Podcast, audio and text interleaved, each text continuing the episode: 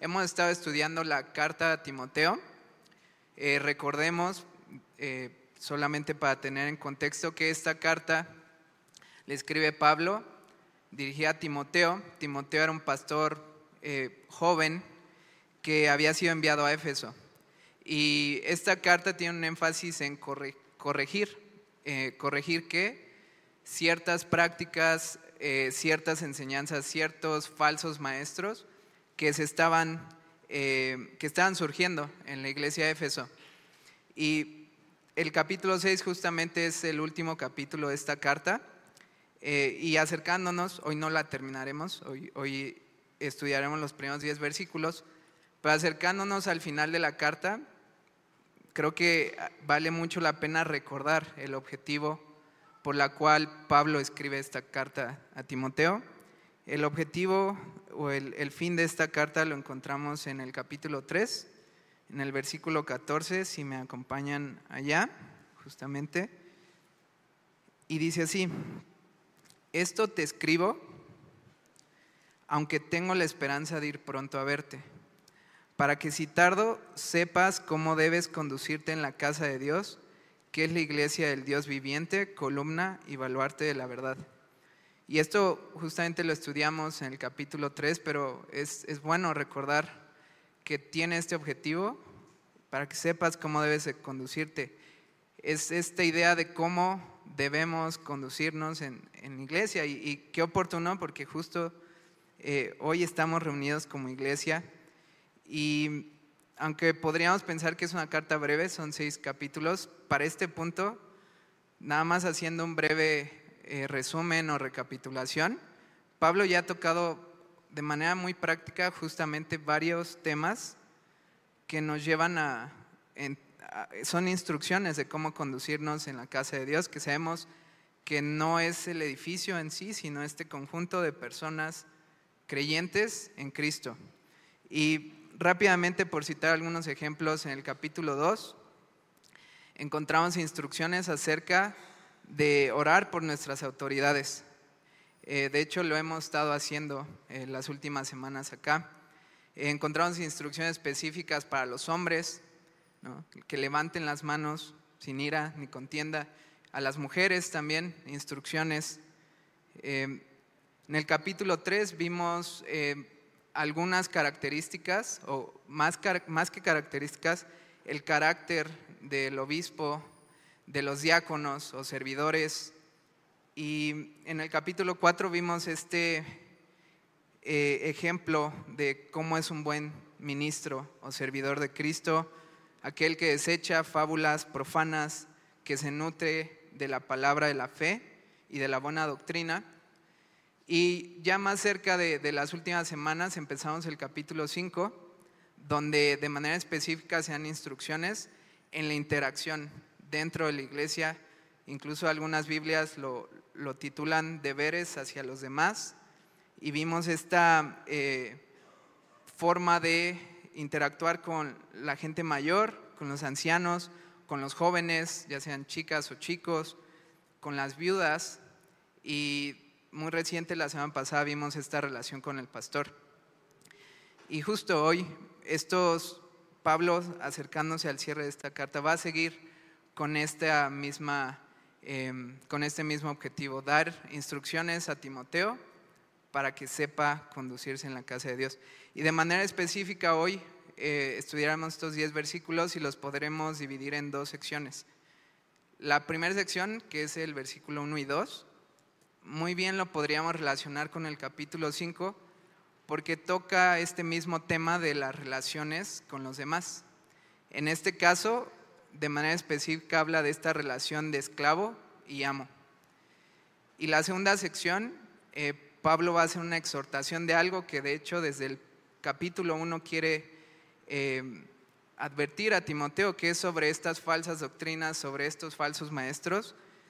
Y en medio de esta exhortación va a poner eh, un tema, piedad y contentamiento, que pues justo vamos a, estudiar juntos. Pero pues antes de, comenzar, si les parece, me, me, acompañan a orar para, como ahora cantábamos antes de empezar, que sea Dios quien nos moldee y nos enseñe.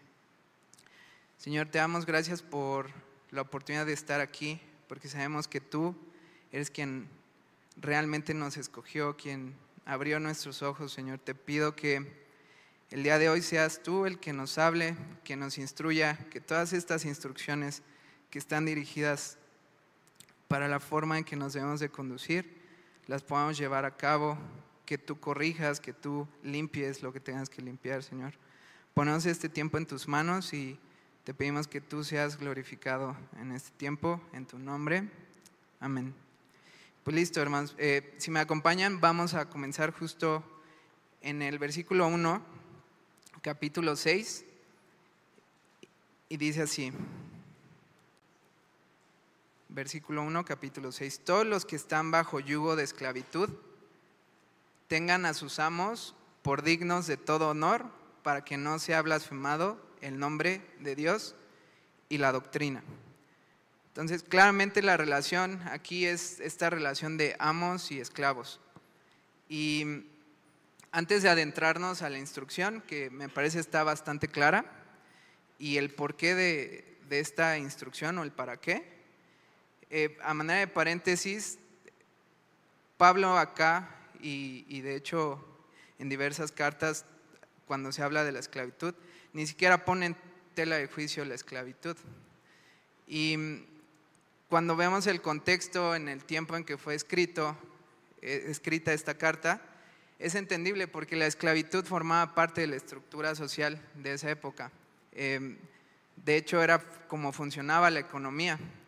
Eh, uno podía llegar a ser esclavo de muchas formas, algunos por herencia, porque sus padres eran esclavos, algunos por alguna deuda donde no podían pagar y se ponían a servicio de otra persona, eh, algunos otros quizás esclavos de guerra, o inclusive había personas que se hacían esclavos de alguien porque inclusive podían tener mejores condiciones de vida como esclavos que alguien libre porque les daba sustento, les daba alimento, vestimenta. Entonces definitivamente es, es el contexto donde gira esta, esta relación de amo y esclavo. Y entendiendo ese contexto, porque hoy podríamos decir, bueno, yo aquí ya no hay amos y esclavos, bueno, aunque algunos podrían decir, en mi trabajo creo que todavía algunos, pero justamente vamos hacia allá porque entendiendo ese contexto podríamos relacionar a la estructura más similar hoy, que es de un patrón y un empleado, o de un líder y un trabajador. Em, definitivamente no se está incitando aquí a una revolución o un cambio de estructura social, sino Pablo hace esta invitación porque a través de esta misma estructura, el creyente, en este caso es un esclavo, puede moldear y puede reflejar el Evangelio a un no creyente, en este caso a un amo. Em, e insisto, creo que aquí es donde nos podríamos relacionar. Pensaría que la mayoría de los que hoy eh, se encuentran en edad laboral eh, eh, se encuentran en esta situación bajo la autoridad de una persona no creyente. Y es interesante porque el, el por qué o el para qué de esta instrucción, cuál es esa instrucción, tengan a sus amos por dignos de todo honor, no gira ni siquiera en torno al esclavo, no gira en torno siquiera al amo. No es decir, oye, si tu amo es digno, porque estoy seguro que muchos acá dirían, em, mi patrón o mi líder no es digno de honor. Pero no es el objetivo de Pablo de esta instrucción. El objetivo es para que no sea blasfemado el nombre de Dios y la doctrina. Y Pedro en su carta desarrolla creo que este tema y nos da más claridad, porque podríamos decir, bueno, es que hay gente que es digna y claro, lo puedo honrar, pero hay gente que en palabras de Pedro es difícil de soportar. Si me acompañan a la primera carta de Pedro, en el capítulo 2, ahora sí, versículo 18. En la mañana no encontraba la cita, pero es Primera de Pedro, capítulo 2, versículo 18. En relación a este mismo tema, Pedro exhorta esto, criados, estad sujetos con todo respeto a vuestros amos, no solamente a los buenos y afables, sino también a los difíciles de soportar. Es decir, eh, la misma razón por la cual debemos de tener por dignos a la persona bajo la cual estamos en autoridad, aplica cuando es bueno y afable, de aquellos líderes que estoy seguro que hemos tenido y que hay o que tenemos, y también cuando son difíciles de soportar la instrucción y el motivo es el mismo, para que no sea blasfemado el nombre de Dios y la doctrina. Y aquí eh, permítanme traer un ejemplo que quizás no, no en esta relación de, de, empleado líder, pero me parece que, de alguna manera muestra cómo es importante relacionarnos de una manera que no permitamos que el nombre de Dios o la doctrina sea blasfemado y pues aquí digamos yo, yo me, me, pongo como ejemplo en el sentido de eh, seguramente algunos han tenido estas interacciones con alguna empresa, con algún servicio y han sufrido alguna injusticia, no sé si, y sobre todo en México quizás algún servicio y, ya saben, este, algo pasa en nuestro interior que buscamos defender. No tratamos definitivamente en ese momento por digno a la otra persona, no la estimamos como superior. Y en mi experiencia les, les podría decir, quizás algunas veces podríamos incluso ganar algún argumento contra una empresa o algún eh, servicio. Y ya saben estos videos que salen luego de lords o ladies que se ponen y de repente, y les digo, yo me pongo como ejemplo, cuando termina esta interacción y quizás satisfaces ese deseo de, justicia, em, te quedas pensando, ¿realmente habré em, reflejado a Dios en esta situación? Definitivamente muchas veces o nunca vale la pena. Y en esta relación con nuestros líderes o con un empleador o patrón, el, objetivo no es que el, líder sea digno, sino hay un objetivo mayor y es que no sea blasfemado el nombre de Dios. Eh, ya saben, es, el, seguramente se ha escuchado, ya sea de manera directa, eh, uy, este, y eres cristiano, o uy, eso es lo que has aprendido. Entonces, definitivamente esta instrucción va más allá de amo o del esclavo tiene un objetivo mayor que es el nombre de Dios. Y Pablo ahora va a ir, va a dirigirse a otro grupo igual em, de creyentes, esclavos creyentes, pero este segundo grupo sí tiene un amo creyente. Esto está en el versículo 2. Si vamos hacia allá, dice, y los que tienen amos creyentes, no los tengan en menos por ser hermanos, sino sírvanles mejor por cuanto son creyentes y amados los que se benefician de su buen servicio. Esto enseña y exhorta. Y les decía, quizá la mayoría estábamos en el primer grupo o estamos en el primer grupo, pero algunos de los que están acá podrían tener una autoridad creyente. E inclusive, permítanme decirlo, si eres hoy hijo, quizás tienes una autoridad creyente que es tu padre. Y pues primero podríamos dar gracias a Dios por tener un líder que conoce a Dios. Que eso no significa que no se equivoque, que mm, finalmente como amo no vamos a ir hacia allá, los amos también tienen instrucciones hacia su interacción con los, con los esclavos o con los que le servían.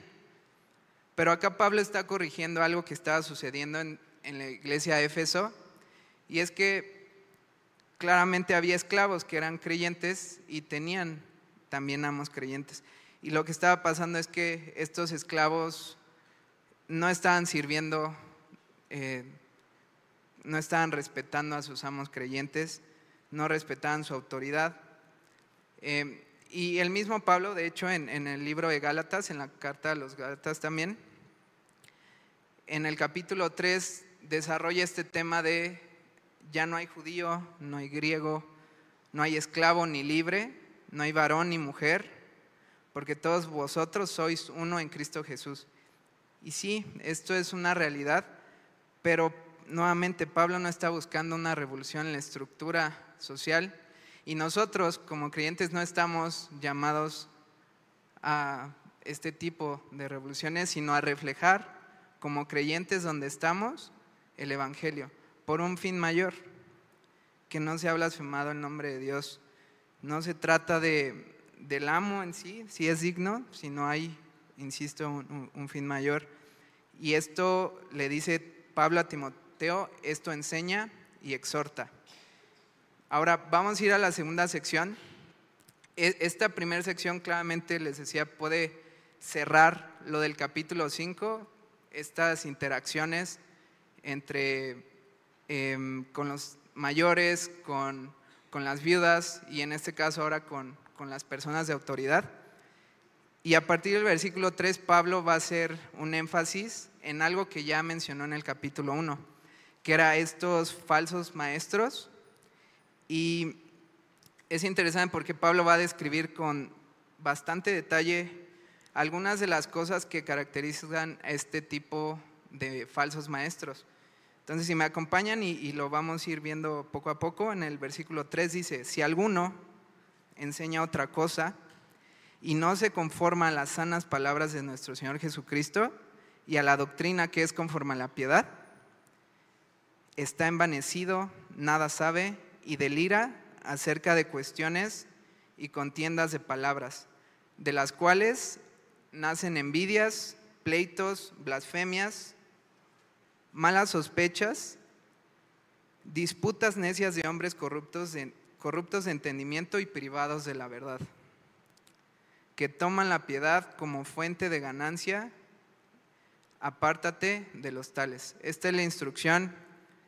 Y les decía, en estos tres versículos Pablo detalla algunas características y si bien evidentemente la invitación es apártate de los tales, es muy prudente y muy sabio también mientras detallamos estas, estas características, examinarnos para validar si no encontramos algunas de estas características en nosotros mismos. Y vamos, vamos hacia allá. Eh, la primera característica es, ahí aparece en el versículo 3, enseñan otra cosa. Y otra cosa respecto a qué? Respecto a las palabras del Señor Jesucristo y a la doctrina. La palabra no es suficiente, no es suficiente, no es, necesitas algo más.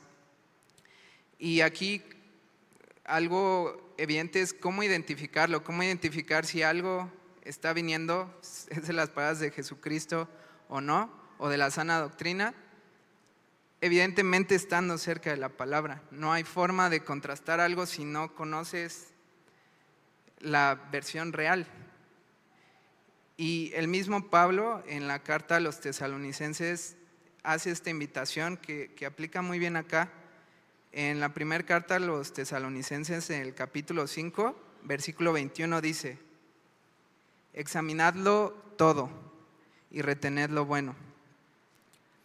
Eh, definitivamente hay esta necesidad de examinar y de identificar si la palabra o lo que estamos escuchando proviene del Señor.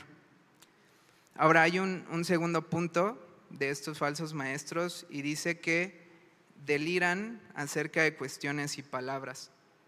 Eh, la, la palabra acá cuestiones en algunas traducciones se traduce como disputas eh, algunas traducciones esto de deliran lo menciona como obsesionados inclusive.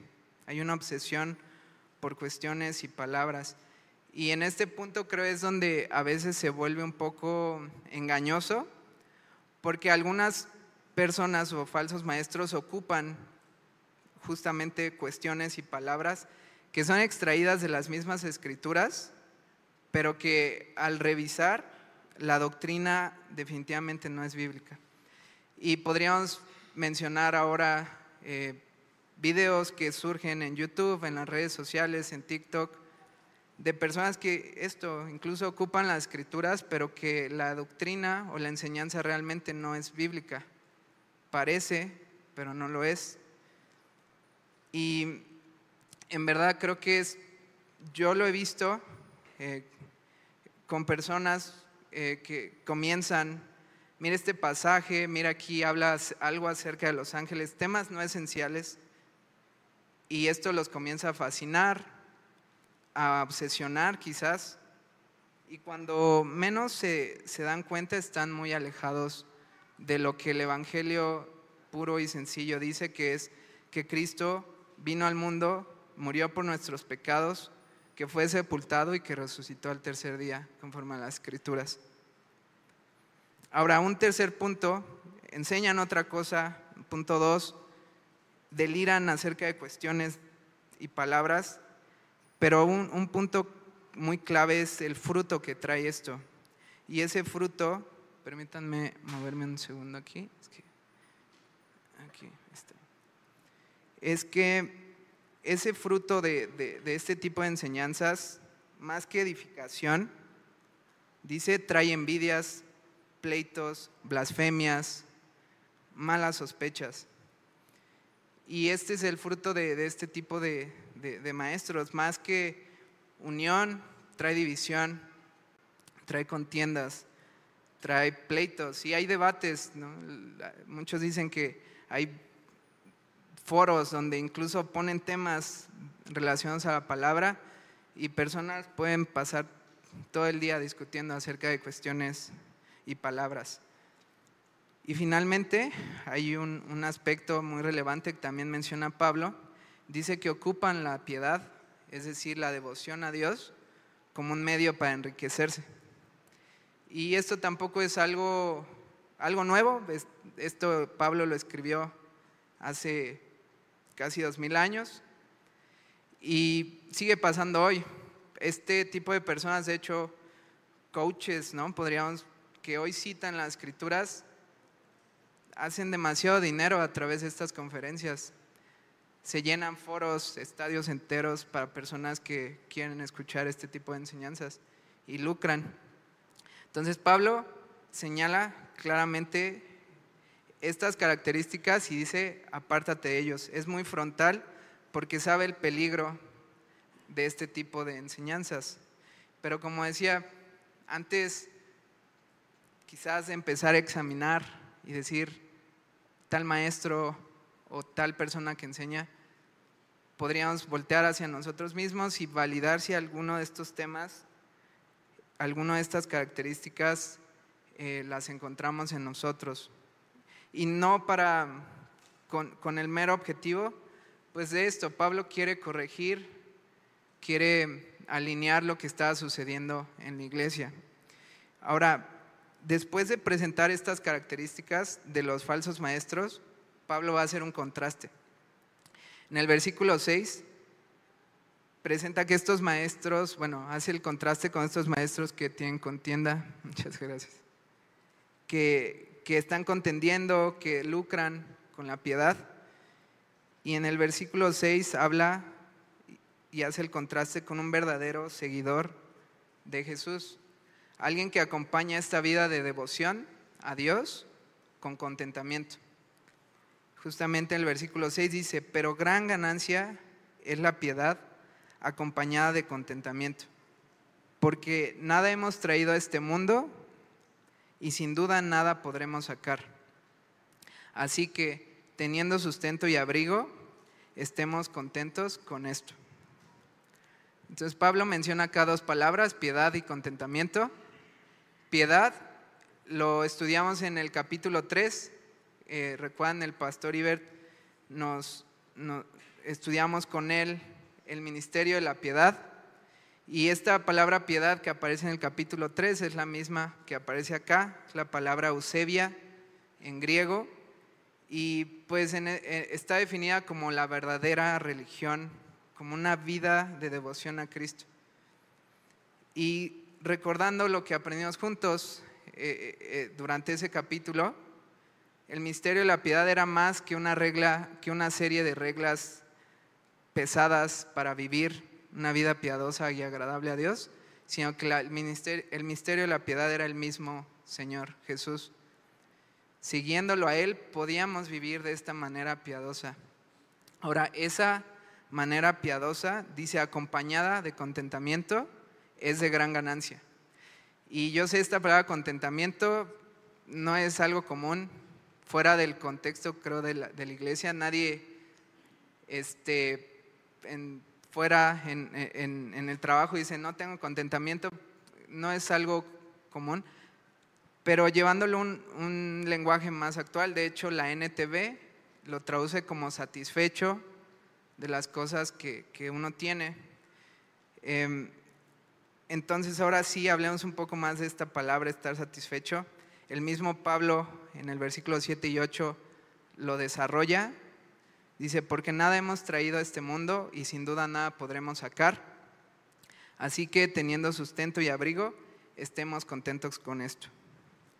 Mismo Pablo da un ejemplo y menciona cómo es vivir con contentamiento en Filipenses, en la carta a los Filipenses, si, si me acompañan allá, en el capítulo 4, en el versículo 12, él muestra cómo es vivir con contentamiento. Dice, sé vivir humildemente y sé tener abundancia en todo y por todo estoy enseñado, así para estar saciado como para tener hambre, así para tener abundancia como para padecer necesidad. Y pensando en esto, el contentamiento, estar satisfecho, sentir que no te... Satisfecho es eso, ¿no? Cuando terminas de comer y dices, ya estoy satisfecho, ya no quieres nada más. Hay personas que siguen comiendo y porque sabe muy rico y ya después les duele el estómago, pero realmente estar satisfecho es, es suficiente. Hasta ahí, no, hay, no necesito más. Y yo creo que este contentamiento de manera natural es, es difícil, es inclusive casi imposible, porque hay algo en nosotros que nos hace pensar en el contentamiento como lo que poseemos o lo que tenemos o vivir algo favorable, algo, una situación agradable.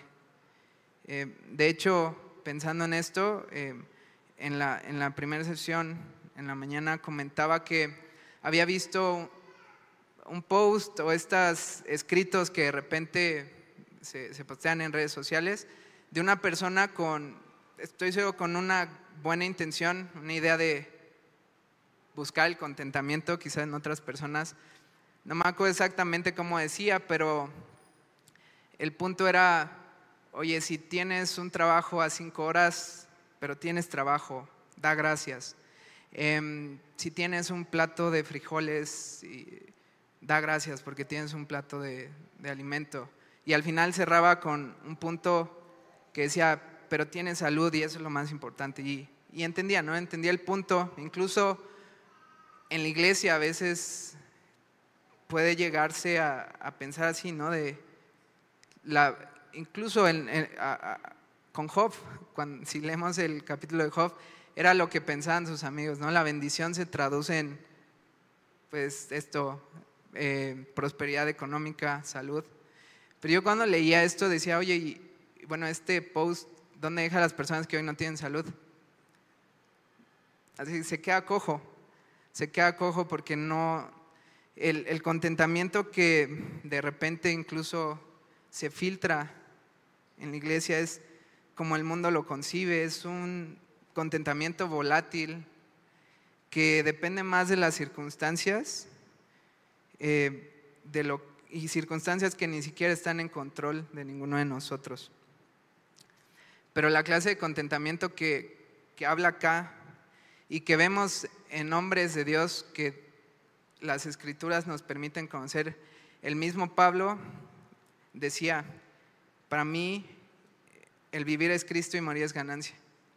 Pero permítanme, eh, vayamos al libro del profeta Habacuc porque me parece que este tipo de hombres que Dios nos permite conocer a través de su palabra, porque son hombres que Dios habla y Dios transforma y Dios llena, tienen una raíz de contentamiento que es mucho más profunda, una que no puede ser movida por circunstancias externas y definitivamente es la clase de contentamiento que, que buscamos y que queremos que Dios haga en nosotros. Vamos al profeta Habacuc, que es un libro muy pequeño del Antiguo Testamento, tiene tres capítulos.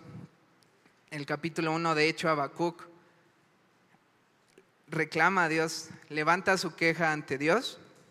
Dios le responde en el capítulo 2 y en el capítulo 3, después de que ha tenido esta interacción con Dios, vemos lo que Dios hace en la vida de Habacuc. Y leamos juntos versículos 17 y 18 de Habacuc 3. Dice, aunque la higuera no florezca, ni las vides, ni en las vides haya frutos, aunque falte el fruto del olivo y los labrados no den mantenimiento, y las ovejas sean quitadas de la majada, y no haya vacas en los corrales, todas circunstancias externas. con todo, versículo 18, yo me alegraré en Jehová y me gozaré en el Dios de mi salvación. Claramente el contentamiento de Habacuc era Dios, su salvación, la salvación que tenía en Dios. Y es muy diferente al este post, ¿verdad? Que les decía que es más como una especie de pues, confórmate. Contentamiento sí es estar satisfecho, pero es estar satisfecho, pleno. Con todo yo me alegré en Jehová y definitivamente solo así con esta raíz de contentamiento sobre esta base es que podemos disfrutar y sentirnos plenos independientemente de las circunstancias, ya sea de abundancia o de escasez, que el Señor nos permita vivir. Y después de este, eh, tema de la piedad y el contentamiento, Pablo va a hacer la exhortación eh, hacia algo que me parece también todos, justamente de alguna manera relacionado con el contentamiento, hemos batallado o batallamos o batallaremos. Y esto es el dinero. En el versículo 9, Pablo va a desarrollar el tema y dice, porque los que quieren enriquecerse caen en tentación y lazo, y en muchas codicias necias y dañosas, que hunden a los hombres en destrucción y perdición porque raíz de todos los males es el amor al dinero, el cual codiciando algunos se extraviaron de la fe y fueron traspasados de muchos dolores. Y comentaba, creo que el tener no tener contentamiento, que no tener contentamiento podría ser lo, lo contrario es insatisfacción, todo el tiempo, todo el tiempo buscar algo más, necesitar un poco más, lo cual nos lleva a afanarnos por obtener más. Y, es importante que entrando a este tema hagamos una aclaración. Pablo acá no está condenando el dinero en sí mismo. Em, el dinero en sí mismo no es el problema. Lo que está señalando, y ahí lo dice, es la raíz de todos los males es el amor al dinero, el afán por enriquecerse. Y esto le está hablando a, Timoteo en una iglesia. Nosotros podríamos no ir muy lejos y prender un poco las noticias y podríamos ver los efectos directos o indirectos del amor al dinero. Eh, robos, secuestros, corrupción, todo tiene un trasfondo en el amor al dinero. Pero hagamos un poco más cercano, más personal. Seguramente todos tenemos algún ejemplo, ya sea en nuestra vida o alguien cercano, eh, que haya sido traspasado de dolores por esto. ¿Alguna relación se ha roto con un amigo, con una familia, herencias eh, que rompen familias? Y definitivamente es algo que, está muy cercano y por eso Jesús habla de este tema de manera muy directa y establece una realidad. En, en el Sermón del Monte, en Mateo capítulo 6, versículo 24, Jesús dice, ninguno puede servir a dos señores, porque o aborrecerá al uno y amará al otro? ¿O estimará al uno y menospreciará al otro? No podéis servir a Dios y a las riquezas. Y yo sé, este, de repente cuando vemos esto tan frontal, raíz de todos los males es el amor al dinero, y Jesús diciendo, no puedes servir a las riquezas y a Dios, podríamos de repente sentirnos de, oye, ¿qué significa este, si estoy trabajando está mal? Em, decía, eh, ponemos nuestra carta de renuncia hoy para mañana yo no ir a trabajar porque estamos sirviendo a las riquezas. O si tengo hoy recursos en abundancia, quizás porque Dios lo permitió, me siento, me, siento, me tengo que sentir incómodo, ¿acaso? Y no, definitivamente no, lo vamos a ver en este mismo capítulo, hoy no lo, hoy no lo estudiaremos, pero más adelante Pablo hace una invitación a los que son ricos en recursos de este mundo, porque hay un propósito y hay un uso. Dios puede ocupar ese trabajo, esos recursos que Dios te da para su gloria, para su servicio. Pero entonces aquí es, el, dinero no es el problema, ya el dinero en sí mismo no es el problema. ¿Cómo sé si estoy amando a las riquezas? Y seguramente no hay una fórmula secreta, un, un tutorial para seguir y identificar si estoy si, amando a las riquezas, pero en Mateo, el, Mateo 6, unos versículos antes, donde Jesús establece esta realidad de que no se puede servir a Dios y a las riquezas, en Mateo 6, 21, Jesús también dice, porque donde esté vuestro tesoro, allí también estará vuestro corazón. Y creo que ahí podríamos seguir algunas migajas, algunas pistas de nuestro tiempo, de nuestra mente, qué nos consume, qué, ocupa todo el tiempo nuestra energía. Y si seguimos esas pistas, esas migajas, eh, encontraremos ese tesoro. Y vaya, el llamado es claro. La codicia por el dinero lleva al extravío de la fe. Y como resultado, dice, trae muchos dolores. Y esos dolores muchas veces son para la persona misma que busca enriquecerse, pero también para los que están alrededor. Y de manera muy directa a veces es la familia, nuestra familia directamente la ve impactada. Y para cerrar este punto en, Proverbios, creo que de una manera mucho más, o, reafirma este tema y esta exhortación. Eh, Proverbios, sabemos, es uno de estos tres libros de sabiduría y es un padre dejando consejos de sabiduría a su hijo. Y en Proverbios 23, 4 encontramos este consejo. Dice, no te afanes por hacerte rico, sé prudente y desiste. Desiste, deja esa idea. Y les decía, es interesante porque regresando al objetivo, Pablo dice, es para que sepan conducirse. Esto no se le está hablando a, no creyentes, ¿verdad? Es a la iglesia de Éfeso, algo que estaba sucediendo. Pablo ya lo había visto y por eso hace esta exhortación.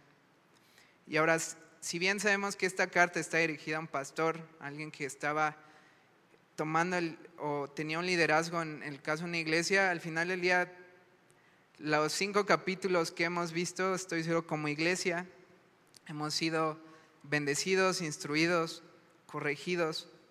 Y por eso quisiera, eh, a manera de, resumen, solamente retomar las instrucciones, porque está cerrando Pablo su carta, ¿no? está cerrando puntos importantes.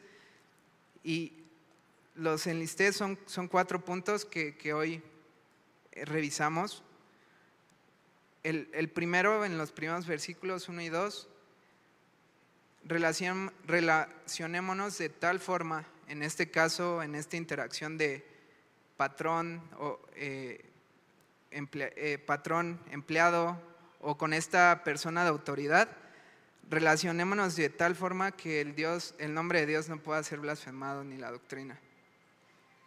Que Dios sea glorificado a través de nuestras relaciones, de la forma en que interactuamos. Más allá si las personas, no, no estoy diciendo si es digno, tenlo por digno. Ten por digno de todo honor con un objetivo mayor. segundo punto, escudriñemos lo que escuchamos, eh, contrastemos, llevémoslo a las escrituras y busquemos que Dios nos muestre si la enseñanza proviene de Él. Ahora, la realidad es que no es algo oculto, algo que sea muy difícil a veces de identificar. En este mismo capítulo, Pablo nos dejó características muy concretas de cómo identificar. Enseñan otra cosa, em, deliran, se obsesionan por contiendas que no son esenciales en el Evangelio, que traen contiendas, que traen envidias y que van con un fin de lucrar la fe.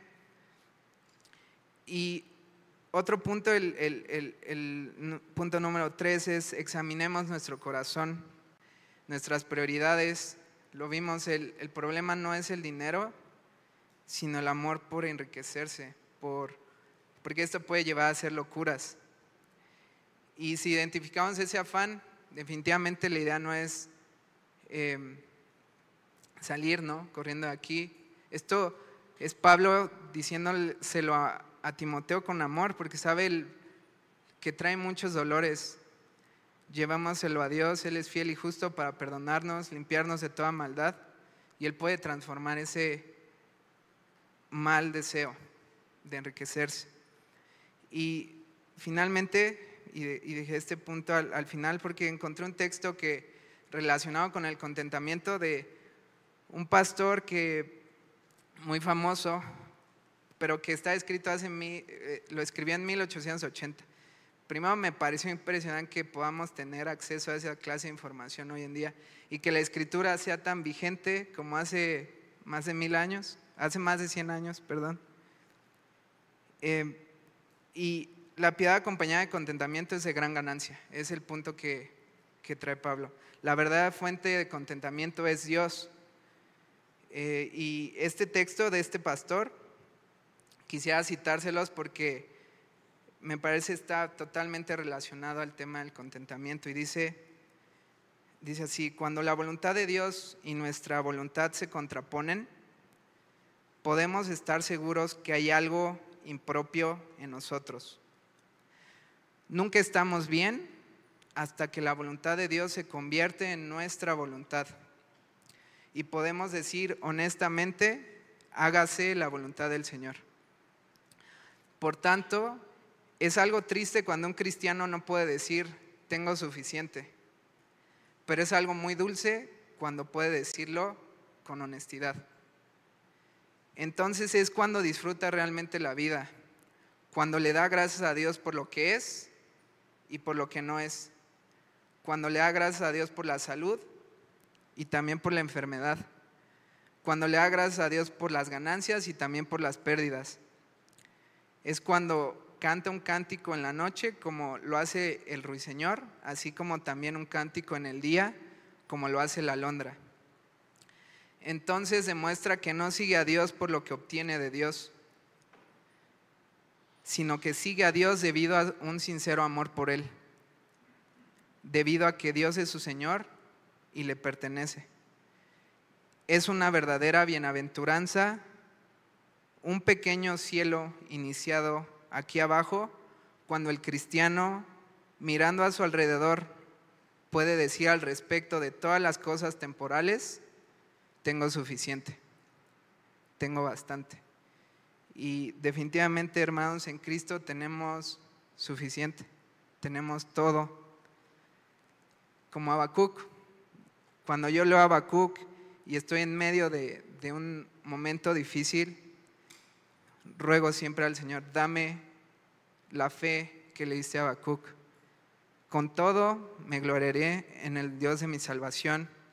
Que Dios nos regale esa clase de contentamiento y que ese contentamiento brille a nuestro alrededor y que otras personas puedan decir, yo, yo quiero lo que tú tienes, que no es necesariamente a veces salud, riquezas, quiero lo que tú tienes, quiero ser salvo, quiero ser perdonado mis pecados quiero ser hecho hijo de Dios.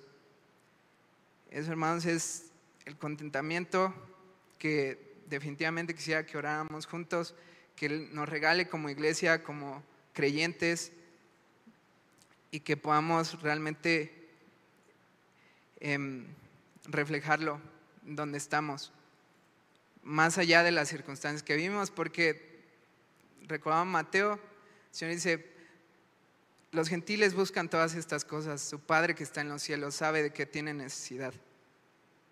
El Señor sabe lo que tenemos necesidad, pero este contentamiento yo mientras estudiaba decía, Habacuc lo tenía, con todo, él, su, gozo su era el Dios, el Dios de su salvación. ¿Me acompañan a orar? Señor, te damos gracias por tu palabra, porque nos instruye de maneras tan claras, Señor. Nos habla, nos escudriña. Muestra, Señor, si hay algo que tengamos que, que soltar, Señor. Te pedimos que en nuestras relaciones podamos reflejarte. Más allá, Señor, de si alguien es digno o no, hay algo mayor, Señor, por lo cual relacionarnos con las personas de una manera agradable a ti. Señor, ayúdanos a identificar falsas doctrinas, que nosotros mismos no seamos la fuente de esas disputas, Señor, envidias, contiendas. Y finalmente, Señor, que podamos vivir de manera agradable a ti, de manera piadosa, con un contentamiento real que no es conformismo, Señor, es realmente unas sentirnos satisfechos. Señor, esto lo hiciste en Habacuc, lo hiciste en otros hombres que vemos en tu palabra y estoy seguro que lo puedes hacer en nosotros, Señor, como iglesia.